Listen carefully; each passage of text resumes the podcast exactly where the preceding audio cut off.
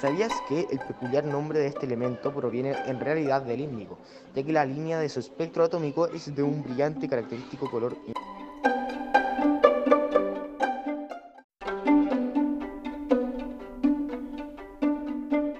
Se utiliza como recubrimiento electrolítico contra el desgaste en piezas de aleaciones antifricción. Además, el indio es un elemento químico de aspecto lustro plateado grisáceo y pertenece al grupo de los metales del bloque P